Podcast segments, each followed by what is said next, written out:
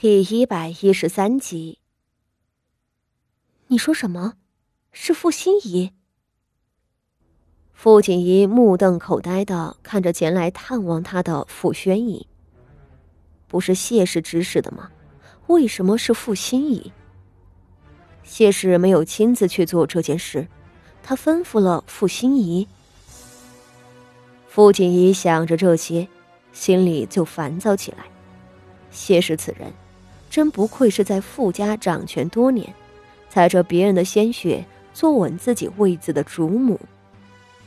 他为了毒杀傅德熙，竟然绕了一个圈儿把傅心怡推了出来，自个儿却避在后面，可真是滴水不漏的人啊！就算计划周全，万无一失，他还是担心事情会败露，拉了傅心怡做他最后的盾牌。和傅宣仪一样，傅锦仪也感觉到此事难办。是啊，到时候就算把傅心怡的罪名钉死了，也没法子击溃谢氏了。此时已经是第二日的正午，昨日夜里，景和院大动干戈，何府惊动。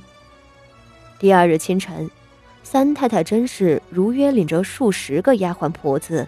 进了景和院，将后一步来的谢氏挡在了门外，并亲自捆了丫鬟韩云回了三房，将人关在柴房里严加看管。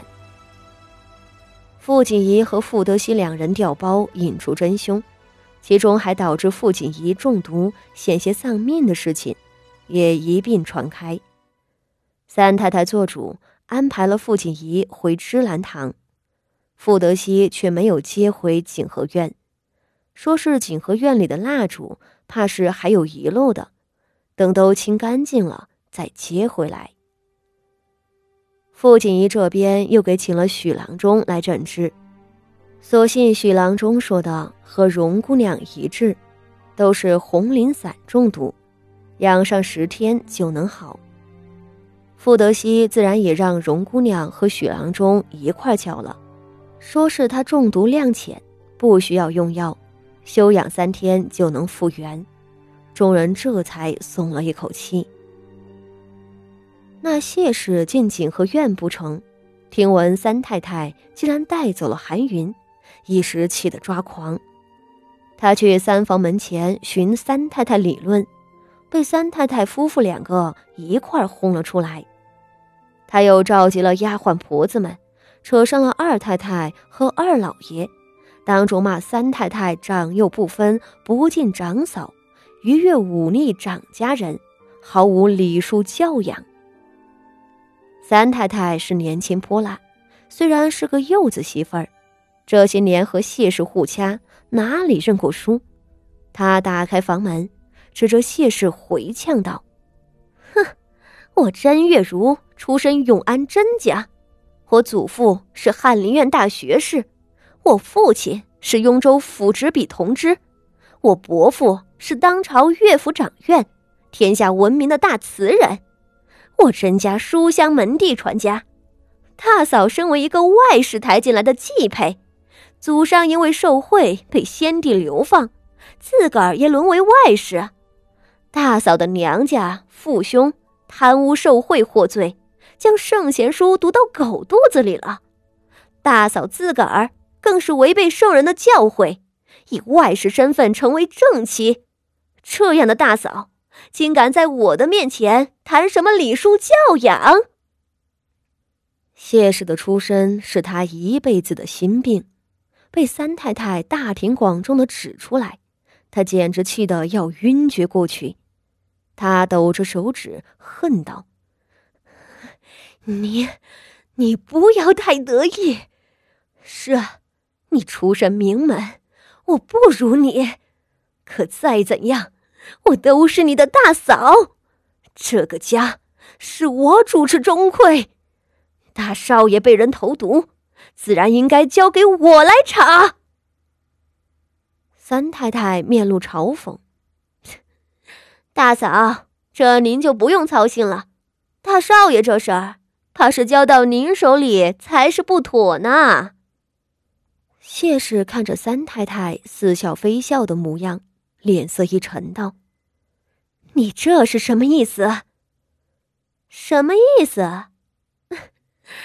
谁心里有鬼，谁自个儿知道。”说着，砰的一声关上了门。三太太和谢氏两人拉扯着，那边傅宣仪又遣了人快马加鞭报信给老夫人。不过第二日晌午，老夫人回来了。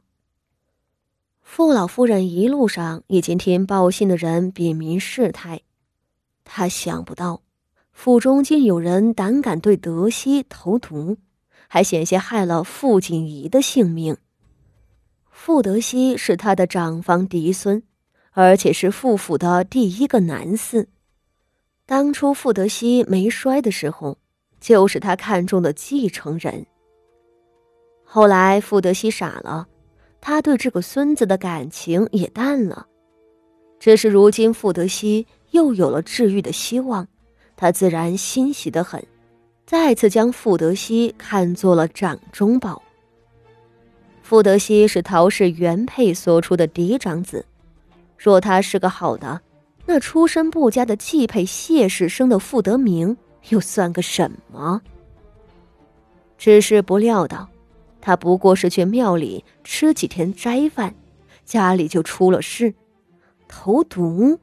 哼，傅家名门望族，竟能出这种下三滥的丑事，还是针对嫡长子的。他震怒之下，刚回府，立即就传了三太太和傅宣仪等人，并将那丫鬟韩云和剩下的蜡烛都带了上来。韩云浑身都是烫伤、鞭伤，不成人形，上来也不敢反口，一一的将此前在傅宣仪跟前说的话都说给了老夫人。后头蜡烛也都拿上来了，早已经被老夫人请过来的许郎中上前探看，得出了和荣姑娘一致的结论。傅老夫人拍案大怒，命人将傅心怡扭送过来。傅心怡被带过来的时候，面庞清白憔悴，鬓发和衣裳都是乱的。给。给老夫人请安。他跪下，满脸惶恐道：“老夫人突然回府，孙女儿不知情，有失远迎。